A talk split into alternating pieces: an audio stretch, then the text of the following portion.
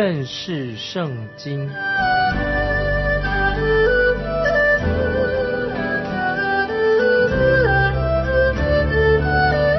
认识上帝的话，把上帝的话带到全世界。本节目是由认识圣经机构和环球广播电台联合制作，欢迎收听。亲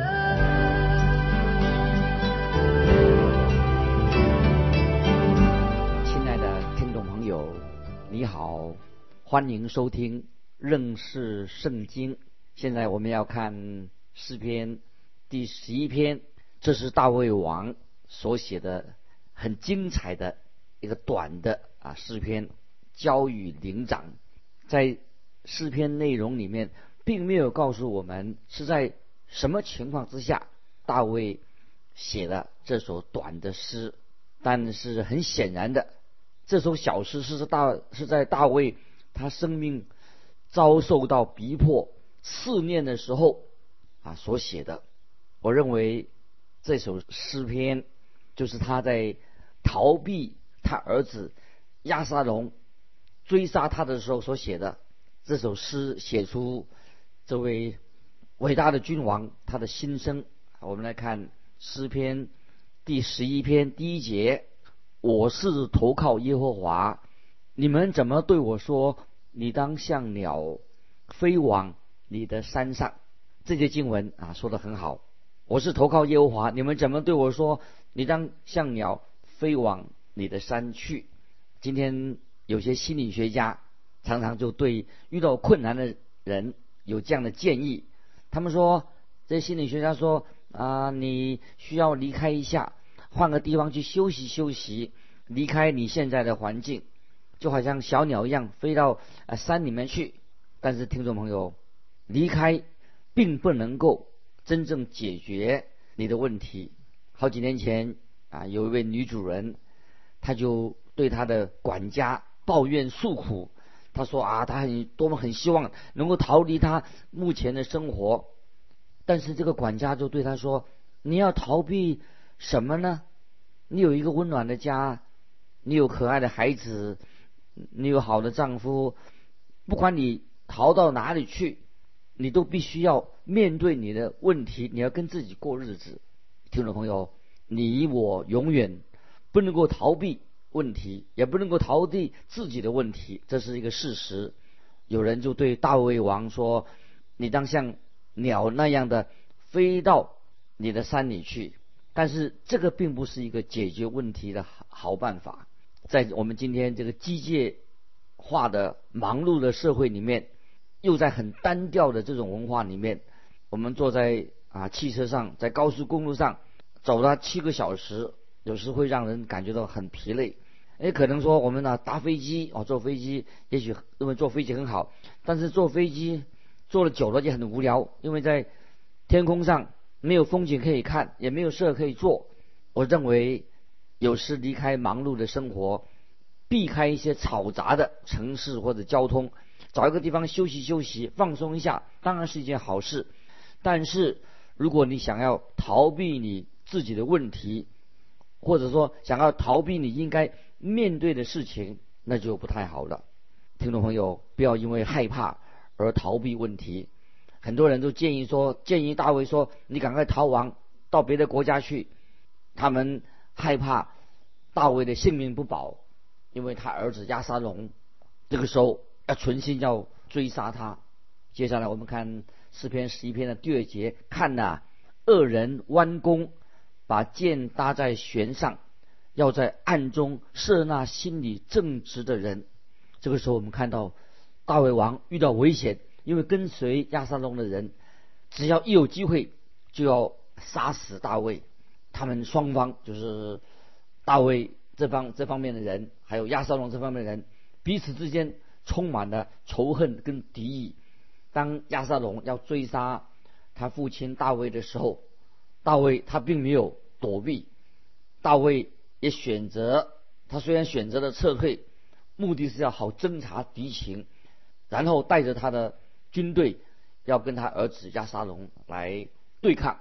大卫已经下了很明确的指令给他的三个将军，他说：“请纪念我的儿子亚沙龙，不要伤害他。我希望他能够平安无事。”大卫他自己他本来就是一个英勇的战士，他知道怎么样打胜仗，所以他儿子亚沙龙犯了一个很大的错误，因为他选择要跟他父亲大卫跟随大卫的人啊那些勇士来对立来作战。因为大卫他知道如何在山林作战，亚沙龙跟他的手下在这方面毫无经验，所以亚沙龙最终吃了败仗。不仅仅亚沙龙这边的人充满了敌意，大卫那边的人跟随大卫的人也是一样。虽然大卫他心中对亚沙龙没有敌意，但是大卫的勇士之一约雅就心里面充满了苦毒。当他一逮到杀。亚沙龙的机会，就用矛刺死了亚沙龙，把他杀死了。所以我们看到大卫这一方的的人跟亚沙龙这帮人，他们彼此之间充满了敌意。所以亚沙龙的死了之后，伤了大卫的心。在这里，我个人认为，大卫他一直没有从丧子的伤痛当中恢复过来。大卫心里面亚沙龙死后，他一心的很痛苦，所以这种伤痛。很难恢复过来。当亚沙龙他儿子想要篡他位的时候，大卫他就逃离了啊耶路撒冷。那个时候逃入耶路撒冷之后，耶路撒冷的法律秩序都荡然无存。那时候以色列人也不再敬拜永活的真神。接下来我们看诗篇十一篇的第三节：根基若毁坏，一人还能做什么呢？这是一个非常让我们可能思考的一个好问题。根基若毁坏，一人还能做什么呢？今天我们看到有许多人挑战圣经的权威，就挑战圣经的话。就像之前我说过的，现在很多的啊新道德理论，所谓新道德，就是他们不信服圣经所说的，他不，他们一直是他们不喜欢圣经所谴责的罪。那么如果是这样子，这些新道德的理论，他们。不承认人是一个罪人，他们不谴责罪。问题是，我们一人还能做什么呢？听众朋友，我告诉你，我们可以做些什么。接下来我们看诗篇十一篇第四节，诗人说：“耶和华在他的圣殿里，耶和华的宝座在天上，他的慧眼察看世人。”这是今天神给我们的答案。神正在注目看着我们。神在试炼我们，今天我们只要投靠神，就算根基从我们的脚底下移走的时候，我们一人基督徒有神可以做我们的依靠。我们看见旧约的亚伯拉罕，他就有这样的经历。圣经告诉我们说，亚伯拉罕信神，信靠神，就是指亚伯拉罕他双手紧紧的抓住神，他信靠神，他知道神是可靠的。那今天，在一种人反对圣经、藐视圣经的情况之下，我们仍然要啊信靠神，就是我们紧紧的抓住神的一个最好的时刻。就算你不会唱哈利路亚的大合唱，至少你可以用口说：我们有一位大有能力的做我们依靠的真神。接下来我们看第五节：耶和华试验一人，唯有恶人。和喜爱强暴的人，他心里恨恶。注意这些经文很重要。这里说到耶和华试验一人，也可以另外一个翻译说耶和华考验一人。神考验基督徒，神知道谁是属于他的人，所以今天我们的神就会考验他自己的儿女，也会考验听众朋友，考验你也考验我。这并不是说神不喜欢我们，不爱我们，因为。考验试炼临到我们的时候，是为了我们的益处，让我们灵命成长。神是为了他自己的荣耀，所以神就考验我们。经文说：“唯有恶人和喜爱强暴的人，他心里恨恶。”听众朋友，如果你认为我们的神是一个多愁善感的，那么你最好好好的读这一节这个重要的经文，也要读其他的诗篇。神是恨恶不断。作恶的的人，不做作恶的恶人，神厌恶。神不会啊喜爱魔鬼，神厌恶啊魔鬼所做的，神也必然厌恶那些不肯悔改、不归向真神的人。我个人不喜欢听到说啊，我们的神是爱罪人的，神只是恨无罪恶，但是神爱罪人这种说法，听众朋友，神的确是爱你，甚至叫他的独生子为你钉死在十字架上。但是如果你坚持继续的活在罪恶当中，继续的犯罪，那么你就成了神的敌人，神也是你的敌人。神要拯救你，如果你归向他。你放弃你的恶行，神当然你会拯救你、怜悯你。所以我要强调说，神不是烂好人，而不是马马虎虎的。神也不是一个多愁善感的、是非不不分的一个老好人，不是的。神是，如果继续人犯罪的话，你就成为神的敌人。神必要追讨我们的罪，所以我们应当放弃我们的罪，悔改归向神。接下来我们看神做什么？诗篇十一篇第六节。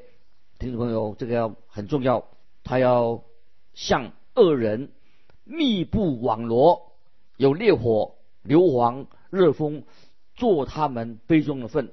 听众朋友，这些经文告诉我们说，恶人神必要进行审判。在我们这个时代，恶人的杯看起来好像已经盈满盈了，神许可这个杯满溢出来，神并没有阻止。我们看到恶人越来越猖狂了，感谢神，我们神仍然降雨给义人，也给不义的人。在我看来，也许那些恶人好像比义人得到更多的雨，他们的日子好像一帆风顺。但是我们要知道，神必定要对付这些恶人，他们的后果是非常危险的。就像第六节所说的，他要向恶人。密布网罗，有烈火、硫磺、热风，做他们杯中的粪。所以，我们听众朋友要警醒啊！神不是一个老好人。接下来，我们看第七节，因为耶和华是公义的，他喜爱公义，正直人必得见他的面。我们的神，他喜爱义人。在患难的时候，当根基已经坏了的时候，被移除的时候，我们要基督徒要从地上。向天仰望，正直人必得见神的面。这个景象实在太美了。接下来我们进到诗篇第十二篇，要从预言的角度来看这首诗篇，跟前面是一样的，提到末日大灾难的景象，都是大灾难必定会临到以色列那些渔民、以色列的敬虔的人身上，也会临到那些敬虔的外邦人身上。这是一种考验，大灾难来临的时候，对信徒是一种考验。前面的经文是很清楚的，是描述在大灾难的时时期，有人会离经叛道。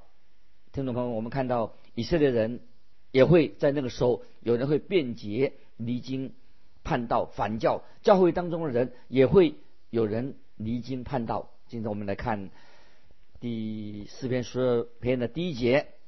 耶和华，求你帮助，因为虔诚人断绝了，世人中间的忠信人没有了。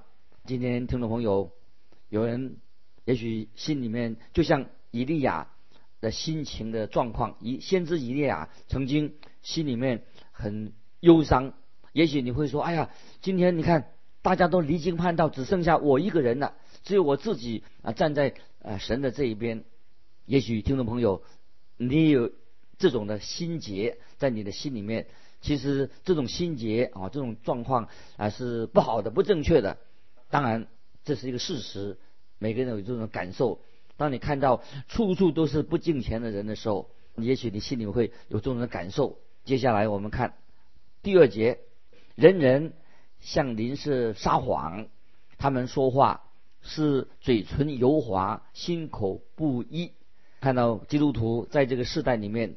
不要忘记，我们必须要说诚实话，说真话，不应该一口两舌，不要讲一套做一套，做一个两面人，这是不对的。接下来我们看，接着看第三、第四节，凡油滑的嘴唇和夸大的舌头，油滑必要剪除。他们曾说：“我们必能以舌头得胜，我们的嘴唇是我们自己的，谁能做我们的主呢？”听众朋友，这两节经文在给我们一个很清楚的引导，给我们也是一个警警告。说到那些骄傲人，他们说我爱说什么我就说什么，会不会今天我们教会当中也有那些离经叛道、叛离教会的事情？最明显的特征，这些人的特征是什么呢？骄傲人啊，他们很骄傲，就像新约犹大书十六节，就是预言将来有人会叛教、叛离圣经、叛离神的话。这些人说什么？十六节说。这些人是私下议论、常发怨言的，随从自己的情欲而行，口中说夸大的话，为得便宜谄媚人。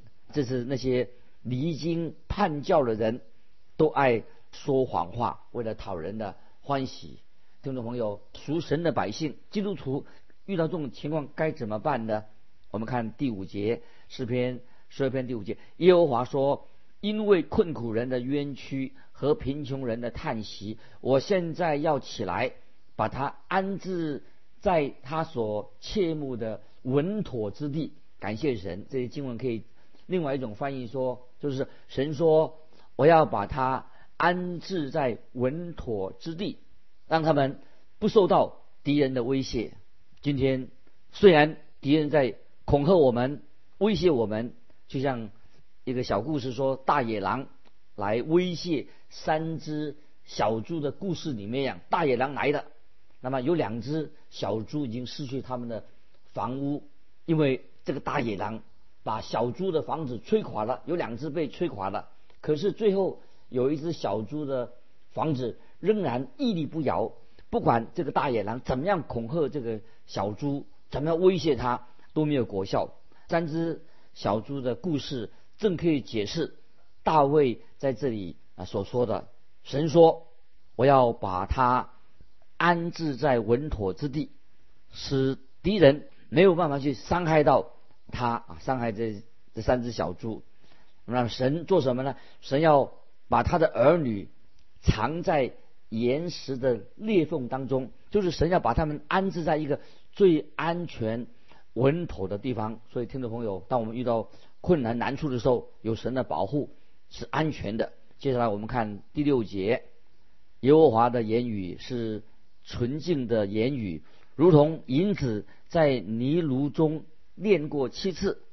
虽然我们看见有恶人喜欢自夸，一些说一些谄媚人的话，我们不要听信这些谄媚人的话。我们知道神的话语。乃是纯净的，因此我们必须要听众朋友花更多的时间来认识圣经，默想神的话。因为神的话语是我们安全的一个保障。接下来我们看第七、第八节：耶和华，你必保护他们，你必保护他们，永远脱离这世代的人。下流人在世上升高，就有恶人到处游行。听众朋友。神的话已经应验在这个世代里面了，在大灾难的时期更是如此。以赛亚书六十六章第五节说：“你们因耶和华言语占尽的人，当听他的话。你们的弟兄就是恨恶你们，因我名赶出你们的，曾说愿耶和华得荣耀，使我们得见你们的喜乐。但蒙羞的。”究竟是他们恶人一定会蒙羞的。我们看到这是末世的一个景象，在耶路撒冷末世未来的一个景象。那接下来我们引用一节啊圣经，就是新约路加福音二十二章五十三节记载：当敌人来的，这敌人做什么呢？正来了要捉拿耶稣去钉十字架。主耶稣怎么说？主耶稣说：现在。却是你们的时候，黑暗掌权了。接下来我们会知道，我们每一位听众朋友，当我们经历到敌人掌权、恶人当道的时候，我们该怎么办？不要忘记，这是神要在信徒、基督徒的生命里面，在我们的心里面要完成神的美意。神一定有一个美意，有神的目的，否则神不会让这些恶人啊来伤害到我们啊。要记得，在困难的时候、危险的时候，神要完成他的美意在我们生命里面。所以，当恶人当道、恶人掌权的时候，我们心里不要害怕，神仍然要借着这些困难的环境，就像耶稣所说的。现在是你们的时候，黑暗掌权了。但是有神美好的旨意，除非他们要完成神的美意，不然的话，神不会允许恶人来伤害我们的。接下来我们啊要看到诗篇第十三篇，诗篇十三篇看起来在这诗篇里面很哀伤。那我以前啊已经告诉过听众朋友，诗篇从第九篇到十五篇啊是论到。将来大灾难的时期，敌基督将要出现。那么在大灾难时期，敌基督出现的时候，但是那些忠心的、属于神的儿女、犹太那些渔民，他们在那个时候剩下来这些基督徒会受到很大的试炼。大卫他个人因为已经受到试炼的时候，他就写了这首诗啊，就诗篇十三篇，就是预言。在末世的教会被提之后将要发生的事情，这是按照圣经的历史，末世有大灾难临到啊，会临到教会会被提之前会发生的事情。所以当大卫写这首诗的时候，大卫他正在被敌人追杀他，他的敌人是谁呢？那个时候就是扫罗王要追杀大卫，在这段期间，大卫他就躲在。亚杜兰的洞穴里面，当时的菲利士军队正要要捕捉大卫，所以大卫他的生活每天提心吊胆，情势看起来好像越来越危急，而且大卫这个时候他心里身体非常的疲累啊，心里也很痛苦，所以他就大声的向神呼求。现在我们来看诗篇。第十三篇啊，这是一个哀伤的诗篇。我们看第一节：耶和华啊，你忘记我要到几时呢？要到永远吗？你湮灭不顾我要到几时呢？看来这个时候大卫的心情是极度的悲观，他好像觉得神已经遗弃他了，只剩剩下他孤单的一个人，所以。大卫这个时候，我们还所看到的，他是深深的在叹息。但是大卫也是这个时候向神祷告。接下来我们看十三篇的第二节：我心里筹算，终日愁苦，要到几时呢？我的仇敌升高，压制我，要到几时呢？大卫就祷告说：我过了这样的日子，这样痛苦的生活，还要有多少日子像这样？要多久呢？大卫这个时候。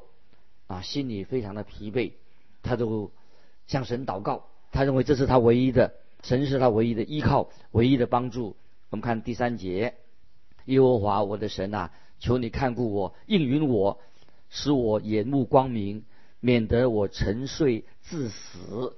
大卫写这首诗歌的时候，情况当然是非常危急，他不敢睡觉，恐怕他睡着的时候，敌人就把他杀害的。但是大卫这个时候他非非常需要休息，所以他就求告神保护他，让他能够啊休息，能够睡着了睡眠。接下来我们看第四节，免得我的仇敌说我胜了他，免得我的敌人在我摇动的时候喜乐。今天如果敌人把大卫捉拿了，捉住大卫的，大卫的敌人一定是兴高采烈，高兴的不得了。敌人的喜乐。是不单是抵挡伤害到大卫，其实这些敌人也是抵挡神，所以大卫就求告神，是说不要让敌人在这个时候占上风。所以大卫他就口里叹息，表明他心中的忧苦。他继续向神祷告，但是大卫仍然是坚定的、专心的依靠神。所以这一首是一个很美的诗篇。接下来我们看第五节，但。我依靠你的慈爱，我的心因你的救恩快乐。大卫不认为他能靠自己能够脱困，当然他要小心设防，但是知道只有神能够拯救他，神确实是他的拯救。接下来看第六节，我要向耶和华歌唱，因他用厚恩待我。所以这些经文太好了，听众朋友，不管你遇到什么样的情况，怎么样危险，我们仍然能够歌颂赞美神。就算今天你生病了，病很重，但是仍然我们向能向神感谢。今天就算我们得到癌症，遇到很多危险的时候，困难重重，但是不要忘记，我们仍然在困苦当中要向神感恩。我们知道神的救恩、神的恩典够我们用，仍然在困惑当中，我们可以。感谢神，赞美神，因为我们的神啊是一位奇妙的神。